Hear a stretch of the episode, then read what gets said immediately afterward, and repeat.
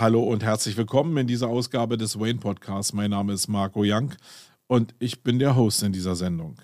Das ist die Ausgabe 175, was bedeutet, ey, wir haben schon 174 Ausgaben produziert und wenn du davon noch ein paar hören willst, dann findest du die letzten Ausgaben zumindest in dem Universum von campix.de. Also Campix mit Doppel-X und da findest du den Bereich Podcast. Oder du guckst einfach in den Videokanal auf YouTube auf den Kanal Campix und guckst dir dann die Videos dazu an, wie ich die Podcast aufzeichne.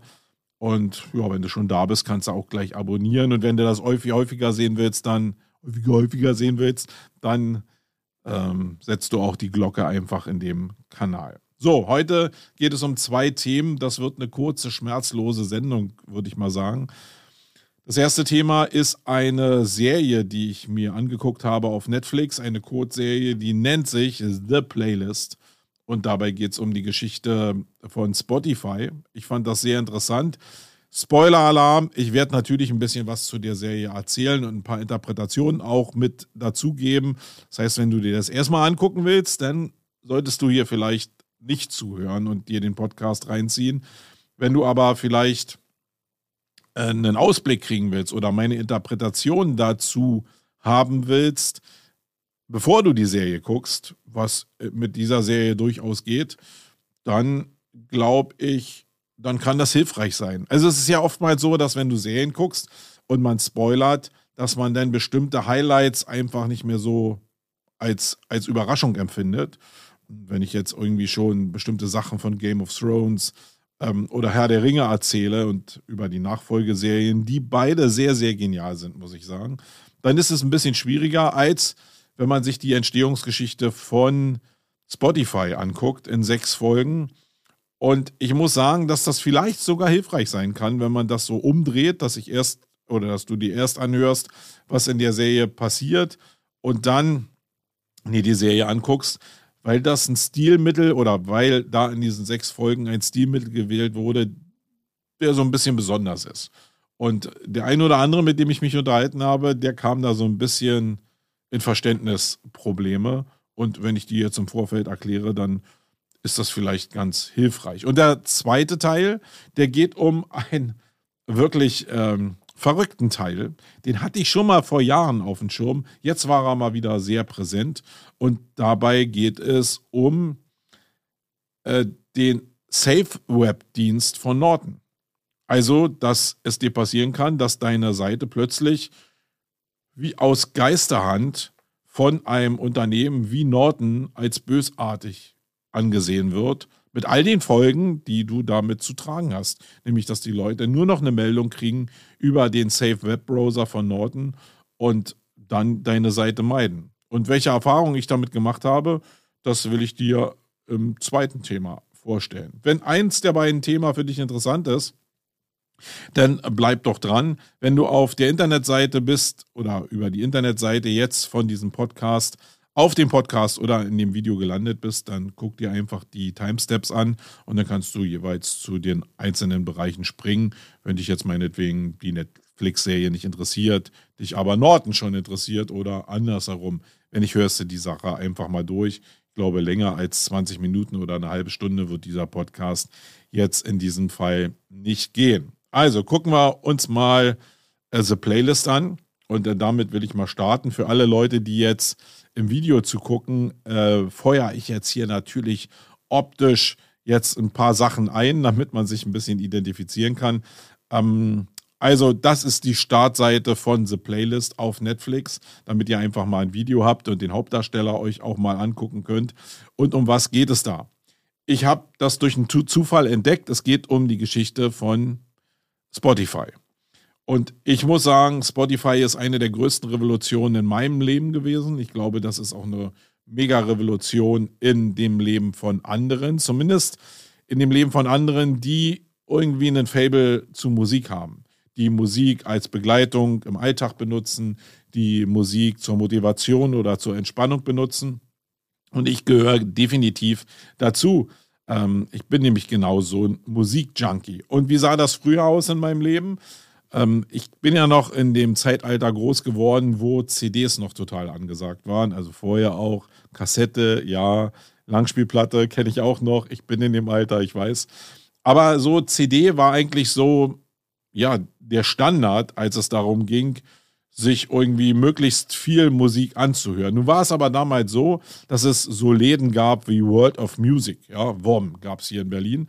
Da konnte man reingehen, da hat man riesen äh, gehabt, wo man CDs oder am Übergang noch Platten sich ähm, anhören konnte, auch Probe hören konnte, so wie das übrigens im Buchhandel jetzt so gang und gäbe ist, dass ich mir einfach Bücher aus dem Regal nehme und die einfach mal anlese, um dann zu entscheiden, will ich die kaufen oder will ich die nicht kaufen. Und ähm, ja, da war es einfach so, dass man bei World of Music reingegangen ist und ein paar Sachen durchgehört hat. Und wenn man die aber nochmal hören wollte, dann musste man die kaufen. Ja, das war ein Sammelsorium, einfach ein Set von Plastik, was man dann mit nach Hause genommen hat. Damals hat, damals hat man sich ja um Müll und was mit dem Plastik passiert, nicht so viele Gedanken gemacht. Und ja, das war so State of the Art. Und ich war ein ziemlicher Music Junkie und habe mir unheimlich viele CDs geholt. Ich glaube, in bestimmten Teilen meines Lebens war das auch ja, eine Kompensation, sich einfach Sachen zu kaufen und äh, die zu Hause sich anzuhören, war vielleicht auch ein Teil in der damaligen Zeit von ähm, ja, so ein Statement zu setzen, dass man Musik interessiert ist und dass man sich auch diese CDs leisten konnte. Ähm, ist halt auch so in dieser in dem Wertesystem von damals vielleicht so ein ja, Werthaltigkeitsstatement gewesen, so verrückt wie das heute klingt, war aber so damals so. Das heißt, die Musikindustrie hat sehr stark ihre Kohle verdient über diese CDs oder über diese Platten. Und nicht so sehr über Konzerte, die haben natürlich auch stattgefunden, aber ich glaube, die Hauptkohle ist geflossen darüber, dass sie CDs oder Platten verkauft haben. Und ja, das hat sich durch, den, durch das Aufkommen von Spotify natürlich total geändert. Ähm, und Jetzt hat der ein oder andere ja sicherlich Spotify auf seinem Handy, hatte vielleicht früher schon irgendwelche MP3-Playlists, die dann durch Spotify ersetzt worden sind und hat sich nie so richtig Gedanken darüber gemacht, was da eigentlich passiert ist. Sondern für viele ist es einfach so, dass sie sagen, hey, jetzt sind meine ganzen CDs oder Platten ersetzt worden durch Spotify als Applikation. Super. Aber es ist ja damit schon eine Revolution in der Musikindustrie auch einhergegangen. Und das beleuchtet diese Serie sehr gut aus unterschiedlichen Perspektiven. Einmal diese Revolution innerhalb der Musikindustrie aus Sicht der Künstler, aus Sicht der Plattenlabels und aus Sicht der modernen Medien, die jetzt dann meinetwegen so eine Player zur Verfügung stellen. Das ist ultra spannend, weil da nicht nur der rechte Verfall oder der Wertverfall von Musik als Kunstwerk grundsätzlich beleuchtet wird von Künstlerseite, sondern eben auch die Position von Startups genau in dieser Zeit, von denen man ja jetzt sagt, dass diese Sachen ja als Erfolg gewertet werden. Spotify gilt allgemein, glaube ich, als Erfolgskonzept dafür, wie ja die neue digitale Zeit und das Internet ähm, die Zeit revolutioniert hat. Das ist es sicherlich auch. Aber welche Prozesse damit verbunden waren, dass dieses Aufbau oder dass dieser Aufbau eines Multi- oder als, eines Unicorns, als Milliardenunternehmens sogar, ähm, mit Höhen und Tiefen verbunden waren und eigentlich genau an diesem Hebel so ein Knackpunkt war, wie die Rechte eigentlich zu Spotify kommen und wie die Urheberrechte dann da landen über die Plattenlabels, wo die Künstler ja die Urheberrechte schon oder zumindest die Verwertungsrechte, die Urheberrechte wird man ja nie los, aber die Verwertungsrechte an die Plattenfirmen gegeben haben und die dann an Spotify die übergeben haben. Dieser Knackpunkt, der wird da sehr, sehr gut aus unterschiedlichen Perspektiven beleuchtet, nämlich ähm, aus den Perspektiven aller, die, also nicht von aller, sondern aller teilnehmenden Personen, die so an dem Prozess beteiligt waren. Und das ist sehr, sehr spannend. Das geht fünf Folgen lang so. Und danach ist es so, dass eine sechste Folge kommt. Und die finde ich sehr beachtlich. Also vorher finde ich schon sehr beachtlich, dass einfach die Position des Gründers, des Geldgebers, äh, der Juristin, äh, einer Künstlerin irgendwie schon betrachtet wurden. Und danach geht es in einen Ausblick. Das ist ein bisschen spooky, weil man plötzlich mit einer Zahl, einer Jahreszahl konfrontiert wird, die nicht so richtig in den Reigen passt. Wir gucken die ganze Zeit in die Vergangenheit mit dieser Serie und in der letzten Ausgabe oder in der letzten Folge geht es um einen Blick in die Zukunft. Das heißt, du siehst plötzlich eine Zahl im Jahr 2024, im Jahr 2025 und die Serie bereitet jetzt also nicht nur als Dokumentation den Werdegang von äh, Spotify auf, sorry, sondern gibt auch einen Blick in die Zukunft dass eben nicht alles so toll ist, wenn man diese Applikation benutzt, sondern dass dieses Problem eigentlich, was die Künstler davon haben, von diesem ganzen System, dass das genauso ungeklärt ist wie vorher. Und das finde ich sehr, sehr spannend. Das war genau dieser Aha-Moment, den ich hatte in dieser Serie, dass man sich vielleicht schon mal, also ich als End-User habe einfach megamäßige Vorteile dadurch, dass ich Spotify nutzen kann. Mich wird jetzt, glaube ich, nichts effektiv von der äh, von Spotify wegtreiben. Andererseits glaube ich, ist es ganz gut, ein Gefühl dafür zu haben, wie dann Vermarktung von Künstlern ablaufen kann, alternativ zu einer Plattform, die so monopolistisch ist wie Spotify. Und einfach sich ein paar Gedanken darüber zu machen, wie man alternative Wege gehen kann, das fand ich schon sehr beachtlich. Das wird mich jetzt nicht so sehr betreffen, weil ich ja nur Konsument bin. Wenn ich aber jetzt Künstler wäre und müsste mich jetzt auf dem Markt irgendwie orientieren, dann ist es schon sehr, sehr schwer, sich damit auseinanderzusetzen und Wege zu finden. Und ich muss dann mal einfach in die vergangene ähm, Trickkiste von, von Musikern greifen und einen Charakter nach oben holen, der jetzt ja schon eine ganze Weile in der Versenkung verschwunden ist, nämlich den guten Finn Kliman. Es gibt ja in der Vermarktung von Musik nicht nur die Möglichkeit, jetzt über Spotify zu gehen und Reichweite aufzubauen, sondern auch über bestimmte andere Medien und Markenaufbau einfach sein Label im Eigenvertrieb an den Mann zu bringen. Das ist natürlich mit Reichweite verbunden. Also ich muss Reichweite aufbauen, ich muss einen Bekanntheitsgrad haben. Das heißt, ich muss eine bestimmte Menge an Menschen finden, die meine Musik jetzt toll finden. Aber dann ist es schon möglich, auch einen Eigenvertrieb zu machen, eigenes Label äh, zu gründen, um dann Musik an den Mann zu bringen. Und äh, Finn Kliman ist da das beste Beispiel für. Ihr könnt einfach vielleicht mal bei Spotify, da schließt sich der Kreis wieder, nach äh, Finn Kliman äh, ich, ich weiß nicht, nach was ihr da suchen könnt, Eigenproduktion, Label. Sucht einfach nach, mal nach Finn Kliman im Podcast. Da hat er so eine eigene, glaube ich, so eine Serie von zwei oder drei Folgen produziert, wo, ihr die, wo er den ganzen Werdegang der Eigenproduktion mal relativ offen dargestellt hat. Also auch wenn Finn Kliman sich mit den Masken sehr vergaloppiert hat und sein eigenes System sehr geschädigt hat, muss ich mal sagen, sind die Wegstrecken oder die Einzelteile, die er bedient hat, zur Vermarktung oder zur Revolutionierung von Vermarktungswegen schon sehr, sehr einzigartig, muss ich sagen. Und ich finde es eigentlich schade, dass er das so kaputt gemacht hat und hoffe, dass er so geläutert irgendwann wiederkommt, weil der Geist, der dahinter steht, schon revolutionär war und in dieser Produktionslinie ist das schon sehr interessant, wie er eine Alternative zum Beispiel zu Spotify anbietet, aber natürlich auch die Reichweite von Spotify nutzen kann. Wenn man sich das als Marketer anguckt, diese Serie, kommt man ziemlich schnell auf die Gedanken, wie zum Beispiel Suchmaschinenoptimierung in Spotify funktionieren kann, welche Abhängigkeiten das da gibt, welche Manipulationsmöglichkeiten das auch gibt, um Reichweite zu bekommen, um in Playlists reinzukommen, um seine eigenen Accounts zu scheren, damit man über die Abspielmenge dann auch bestimmte Algorithmen bedienen kann. Ich muss sagen, ich habe mir noch nie sehr viele Gedanken über SEO in Spotify gemacht. Überleg aber jetzt schon, ob man das Thema nicht auf die Campings einfach mal mitbringen kann, weil das schon ein anderes Suchuniversum ist. Was da vorhanden ist, natürlich ein bisschen geprägt durch die Plattenlabels, die da drin sind, also die Anteile, die da vergeben worden sind im Zuge der Gründung von Spotify, um die Verwertungsrechte zu bekommen. Das hört ihr alles äh, in der Serie.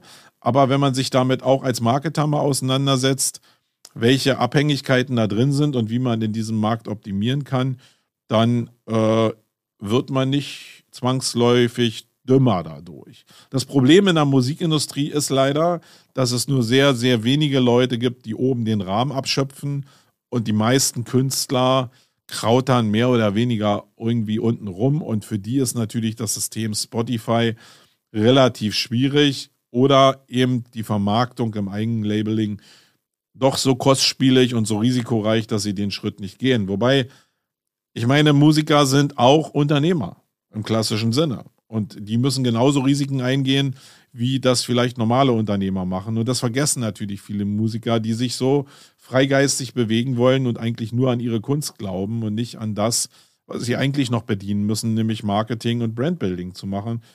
Und da kommen bestimmte Sachen zusammen. Also unter der ganzen Promisse, guckt euch dieses The Playlist einfach mal an. Das sind sechs wirklich sehr interessante Folgen, fand ich zumindest. Und das ist mehr oder weniger eine Empfehlung, die ich hier ausspreche für diese Serie. Ihr könnt mir gerne in den Kommentaren auf YouTube oder ähm, na, auf der Seite, äh, die wir jetzt anlegen für die Einzelposts, haben wir keine Kommentare mehr drauf. Aber ihr könnt mir gerne, wenn ich die Sachen seede, auch in die Social Media Kommentare reinschreiben, was ihr, wenn ihr die Serie gesehen habt, äh, davon haltet, wie diese Monopolstellung, die zwar da gerichtlich nur mit 45 Prozent irgendwie festgestellt wird, faktisch aber eine Monopolstellung ist, auch nach meinem Empfinden, wie ihr denkt, wie Spotify da platziert ist, in, nur in dem Bereich Musikindustrie und wie ihr damit umgeht, äh, würde mich mal interessieren. So, kommen wir zum zweiten Thema und das ist eine Sache, die ist jetzt äh, aus dem Leben fürs Leben. Manche Sachen, die, die kann man gar nicht so einfach in, in den Blogpost machen oder so. Die kann man sich nicht ausdenken, sondern die passieren halt einfach im Leben. Bei uns ist es wie folgt passiert, dass ich mich ja, also wir nutzen hier selbst im Unternehmen Norton als Antivirensoftware, benutzen aber nicht das Browser-Add-on, um ja, Schad-Webseiten von uns fernzuhalten, sondern lassen eigentlich nur immer den Virenscanner über unsere Rechner laufen, um so eine Basisabsicherung zu haben. Nun ist es aber so, dass sehr viele Unternehmen als Standardeinstellung ähm, dieses Browser-Add-on, egal für welchen Browser man das benutzt, das ist für alle gängigen Browser halt möglich, diese Nord, dieses Nord-Add-on zu benutzen, ähm, das fest installiert, um Mitarbeitern eben ja zu verwehren, auf bestimmte Schadseiten zu gehen und sich bestimmte Seiten anzugucken. Jetzt ist es so, dass man sich darüber ja gar keine Gedanken macht. Man surft irgendwie und dann kriegt man irgendwann mal eine Seite, die ja anscheinend Schadsoftware beinhaltet und denkt, oh ja, da ist jetzt irgendwie ein Downloader drin oder irgendwie ein Trojaner drin, der übermittelt wird. Und dann ist man ja ganz froh, dass man davon geschützt ist. Nun hat es sich aber so zugetragen, dass wir im Rahmen unserer normalen Arbeit von einem Campix Community-Mitglied darauf hingewiesen wurde, dass irgendjemand ein Ticket bestellen wollte, auf unsere Seite gegangen ist und einen Warnhinweis aus seinem Browser herausbekommen hat, dass es sich um eine Seite mit bösartiger Software handelt. Also unsere campix.de Seite. Ja, da kommt man ja erstmal nicht so richtig drauf. Ja, man selbst geht ja auf die Seite rauf, hat dieses Browser-Plugin nicht installiert, hat auch nicht hardware-seitig irgendwas installiert. Das heißt, man selbst kriegt ja diese Fehlermeldung gar nicht sondern ist ja darauf angewiesen, dass bestimmte andere Leute einem diesen Hinweis geben. Äh, danke geht nochmal raus an denjenigen, ich will den namentlich jetzt hier nicht nennen, der uns den Hinweis gegeben hat. Aber da sind natürlich ein paar Fragezeichen, Ausrufezeichen und auch äh, wilde Emojis in unserem Kopf losgegangen, weil das natürlich übelst geschäftsschädigend ist, was Norton da macht, uns einfach als bösartige Seite einzustufen. Und ich bin dann einfach ja ganz normal, naiv losgegangen und habe gedacht, okay, was kann ich jetzt dagegen machen? Jeder von euch hat ja vielleicht schon mal diese ganze Berichterstattung über die Schufa sich angeguckt oder angehört. Das ist ja auch so ein Verein, der relativ willkürlich Zahlen zusammenträgt, um deine Kreditwürdigkeit zu beurteilen. Da sind natürlich ein paar harte Fakten mit dran. Das heißt, wie viele Schulden hast du schon aufgenommen, wie viele Kleinkredite hast du meinetwegen irgendwie im Einzelhandel äh, aufgenommen, um deinen Computer zu finanzieren oder deine Waschmaschine zu finanzieren. Ähm, die sind vielleicht noch nachvollziehbar. Auch die Einträge von Schuld, ähm, die jetzt durch Hauskauf oder durch eine Autofinanzierung in der Schufa drin liegen, meinetwegen. Das ist interessant. Da sind aber auch viele Sachen drin, die einfach einen Scoring bei der Schufa beinhalten, äh, die ja schon fragwürdig sind. Das heißt, in welchem Bereich wohnst du denn zum Beispiel und wie ist die Kreditwürdigkeit von Leuten, die jetzt in deinem näheren Umfeld wohnen? Wenn da jetzt, wenn du in einem sozial schwachen Bereich wohnst und jetzt sind in den Häusern um dich rum sehr viele Leute aus der vielleicht ja nicht so gut verdienenden Arbeiterklasse, ähm, dann wirst du, nur weil du da wohnst, obwohl du vielleicht, weißt Millionen verdienst, kannst du einen schlechten Schufa-Score bekommen oder einen schlechten Ranking-Score, weil du einfach sozial in diesem Gefüge drin hängst. Und da gibt es noch ein paar so andere Faktoren, die sie nicht offenlegen, die dazu führen können, dass du ein Scoring hast, was nachher darüber entscheidet, dass du entweder einen Kredit bekommst oder einen Kredit nicht bekommst oder einfach einen höheren Zinssatz, äh, zahlst, weil das Risiko für die Bank, die dir das Geld ja gibt, äh, einfach das Ausfallrisiko höher ist. Und da diese Schlüssel nicht bekannt sind, und da gibt es ja noch viele andere Scoring-Institute, die dann darauf einzahlen, ob du kreditwürdig bist oder nicht, da das so mysteriös und so undurchsichtig ist, ist das ja oftmals auch in der Kritik gewesen. Das ist genau das, was in meinem Kopfkino angegangen ist, als ich diese Meldung bekommen habe, dass wir angeblich eine bösartige Seite waren. Da sind natürlich so Fragen aufgekommen, äh, wie wie sind denn jetzt die Bewertungskriterien von Seiten? Also vorher, wie gesagt, habe ich mir gar keine Gedanken darüber gemacht. Da war ich froh, dass ich vor wirklich ja Schad, äh, vor wirklichen Schadseiten geschützt worden bin. Da ist das super. Aber äh, wenn du selbst eigentlich in dieses, in diesen Potpourri mit reinkommst, dann ist das schon schwierig. Und jetzt bin ich ja nicht völlig, dass ich mit dem Zeigefinger immer nur auf Norton zeige oder auf jeden anderen äh, Antivirenanbieter ähm, sondern mich auch schon hinterfrage, wie kann denn das ausgelöst worden sein? Da sind jetzt ein paar Fragen mit verbunden. Ja, weil wenn es denn willkürlich ausgelöst werden kann, wie in unserem Fall jetzt, dann müssen ja irgendwie äh, ja irgendwelche Sachen auf der Seite beim Laden erkannt werden, die Norton in dem System nicht haben will. Welche Seiten, Sachen könnten das sein? Das könnten ja irgendwelche Erweiterungen sein, die du auf deiner Website zum Beispiel hast. Und da fiel mir in erster Linie natürlich viel mehr Chat-Module ein. Ähm, die ja, ja schon irgendwie eine Kommunikation mit dem User ermöglichen und die auch, muss man mal ganz ehrlich sein, auch eine gewisse Tracking-Möglichkeit beinhalten, die natürlich noch anonymisiert ist, die ich aber natürlich, natürlich, natürlich, natürlich einem Namen zuordnen kann, wenn mir der Name äh, preisgegeben wird. Das wäre eine Möglichkeit, worauf so eine Tools wie Norton reagieren. Ich habe mal recherchiert im Netz dazu und mir ist nichts bekannt oder ich habe zumindest nichts gefunden, wo steht, nach welchen Kriterien jetzt Seiten als bösartig eingestuft werden oder nicht.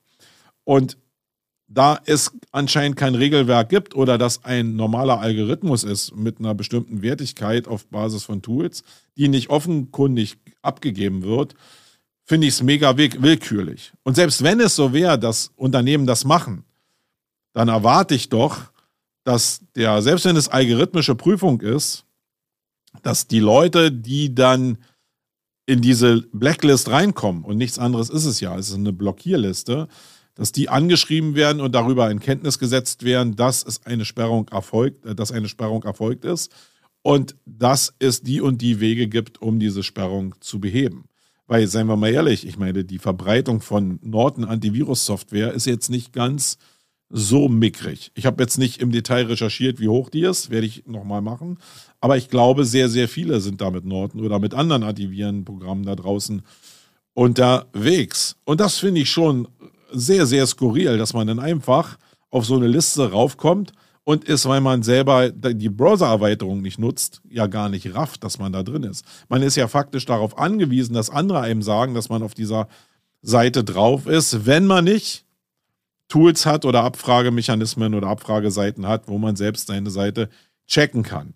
Hatte ich aber nicht, hatte ich nicht auf dem Schirm, hätte ich auch nicht angenommen, dass wir auf so eine Blacklist draufkommen. Ist aber jetzt natürlich schön, einfach mal eine URL zu haben, um einfach seine Seite da durchzujagen. Welche URL das ist, haue ich dir unten in YouTube zumindest in die Show Notes oder auf dem äh, Post, den wir auf campix.de zu diesem Podcast machen, werde ich es auch nochmal als Verlinkung reinsetzen, sodass du einfach mal gucken kannst, ob deine Seite nicht auch zufälligerweise auf dieser Norton Blacklist steht und damit du vom Umsatz für eine gewisse Klientel einfach abgekoppelt wirst, was schon eine Form von Geschäftsschädigung ist, ohne eine Begründung dafür abzulassen. Ich habe mich mit ein paar Leuten unterhalten, jetzt nicht mit Rechtsanwälten, sondern Leuten, die jetzt aus dem Online-Marketing kommen. Und die waren natürlich begeistert, ähm, als ich gesagt habe, ja, eigentlich müsste man ja rechtlich dagegen mal vorgehen. Aber ich weiß natürlich auch immer, welchen ja, erstmal, dass mich das als Unternehmer auch Geld kostet, weil du kannst dich gewerblich jetzt relativ schwer gegen, ähm, also gegen oder für oder eine Rechtsschutzversicherung bekommst du sehr schwer als Unternehmer äh, und kannst dich da rechtlich wenig absichern. Das heißt, ich müsste es erstmal aus der eigenen Tasche zahlen und dass andere Leute daran interessiert sind, dass ich das aus der eigenen Tasche bezahle, um dann eine Rechtsprechung hinzubekommen, na, das ist mir schon klar. Aber mir geht es auch noch nicht mal so sehr um die Kohle, sondern der Aufwand, der für so ein ja, der in dem Rechtssystem eigentlich mit verfangen ist. Und ich war lange Jahre natürlich damit betraut, auch in dem Rechtssystem nachher zumindest als Zeuge oder als Ermittlungsbeamter bestimmte Sachverhalte in diesen Prozess einzugeben, hat mir gezeigt, wie langwierig das ist. Und ich will mich einfach nicht so langfristig mit diesen Themen auseinandersetzen. Also, was waren die Folgen? Ich habe gesehen, dass diese Meldung da ist habe recherchiert, was kann man machen, habe nichts gefunden, habe dann bei der Hotline von Norton angerufen, habe mich bitterböse darüber beschwert, dass das ja nicht sein kann, dass meine Seite jetzt blockiert ist. Andere Leute nicht die Möglichkeit haben, Tickets oder Informationen abzulangen von unserer Seite und sie sollen mir mal bitte begründen, warum das so ist. Da ist mir am Telefon nicht so richtig eine Antwort zu äh, also gegeben worden. Mir ist aber über den E-Mail-Weg dann diese Abfrageseite mitgeteilt worden und da habe ich dann die URL eingegeben oder die Domain eingegeben und dann war ziemlich schnell klar, hey, ich bin auf der Blacklist drauf. Und dann kannst du über diese Blacklist auch ein Entlassung aus der Blacklist-Verfahren äh, beantragen, wo innerhalb von, die geben das mit zwei Tagen an, darüber entschieden wird, ob deine Seite da fälschlicherweise drin ist oder ob die da berechtigt drin ist. Und das habe ich gemacht. Das ist ein Kurzformular, wo du einfach ja, deine Daten eingibst, dann sagst, wie deine Domain ist und auch nochmal kurz erklärst, warum die jetzt eigentlich nicht in den Filter reingehört. Da habe ich einen entsprechenden würzigen Passus reingeschrieben, weil ich es wirklich eigentlich frech finde. Und das, ich glaube, vielleicht sogar uns Umsatz gekostet hat. Weil wenn ich jetzt ein Tickets, äh, Tickets, Tickets Ticket für die Campings kaufen will und ich kriege da diese Warnung, dann werde ich doch sofort einen Satz zurückmachen und da nicht kaufen, wenn ich nichts anderes von der Campings weiß und dann vielleicht mir jetzt diese Mitteilung äh, gebe. Ähm, ja, das habe ich gemacht und war natürlich dann gespannt, wie jetzt Norton darauf reagiert. Ich hätte jetzt erwartet, dass sie ja nicht so willkürlich einfach so Seiten äh, auf ihren Index setzen, sondern dass da vielleicht irgendeine Erweiterung, irgendein Trigger war, der angeschlagen hat und meine Seite jetzt darauf gesetzt hat. Nö. Hat sechs Stunden gedauert und da war die Seite entlassen und ist jetzt wieder erreichbar, ist nicht mehr gefleckt. Und das finde ich schon dann nochmal wieder ein Part willkürlich, dass sie dann einfach sagen, also sie einfach runternehmen und sich nicht mal dazu äußern, dass warum sie die jetzt da drauf hatten sondern einfach sagen, ja, freuen Sie sich mal, dass Sie jetzt von der Liste wieder runter sind. Okay. Ähm, lange Rede, gar keinen Sinn. Wir sind jetzt wieder raus, deswegen bin ich beruhigt. Aber ich habe dieses Tool, dieses Abfragetool jetzt in meine äh, Shortcuts mit reingenommen und gucke mir jetzt regelmäßig an, ob unsere Seiten oder die Seiten unserer Kunden nicht auf diesen Blacklists drauf sind, um genau dieses Thema zu vermeiden. Nochmal, den Link dazu haue ich dir ähm, entweder hier in YouTube in die Show Notes oder auf unserer ähm, Campix-Seite zu dem Podcast in die entsprechenden Verlinkungen und dann kannst du selbst mal checken. Mich würde natürlich super interessieren, was du davon hältst, ob du da schon mal Erfahrungen mit hattest, ob du vielleicht Sachverhalte kanntest, wo doch einer prozessiert hat, da aber keinen Blogpost zu geschrieben hat oder keine Internetseite, keine URL produziert wurde zu dem Sachverhalt ähm, weil mich schon interessiert, wie das alles so zusammenhängt und ob ja das wirklich pure Willkür ist oder ja wie andere auch damit umgegangen sind. Äh, schreibt das einfach in die Kommentare oder schreibt mir persönlich eine Personal Message. Die kommt auch immer an und ähm, das ist sowieso der favorisierte Kommunikationsweg, den ihr da draußen so nutzt. Ja, das waren die beiden Themen, die ich in diesem Podcast mit dir besprechen wollte. Ich will nochmal darauf hinweisen, dass wir am Donnerstag die nächste Ausgabe Jung und Young haben. Da haben wir den Robin Heinze zu Gast und da geht es nochmal darum, ähm, natürlich diese Welt von ähm, Wirtschaftlichkeit von Messen und damit auch vielleicht den Bestand von Messen in der Zukunft, vielleicht auch von Konferenzen, nochmal aus der Sicht eines Ausstellers zu erläutern. Das ist eine Perspektive, die da schon durchaus spannend ist. Und wir sind auch beide gespannt, der Wolfgang und ich, darauf, warum dann dem äh, guten Robin Heinze die Nackenhaare zu Berge gestanden haben, als wir uns über das Thema Umsatz pro Mitarbeiter unterhalten haben. Und da bin ich persönlich sehr gespannt drauf, welche Perspektiven er da reinstreut. Nach all den Unterhaltungen, die ich hatte, jetzt nach dem Podcast schon, äh, kann ich mir gut vorstellen, wo es hingeht. Und auf diese kontroverse Diskussion freue ich mich. Die findet am Donnerstag statt, auch auf diesem Kanal. Ähm, zumindest auf diesem Podcast-Kanal. Ein Video dazu wird es nicht geben, falls du jetzt hier auf YouTube zuguckst. Okay, das war's in dieser Ausgabe. Ich bin raus. Dein Marco. Tschüssikowski. Wait.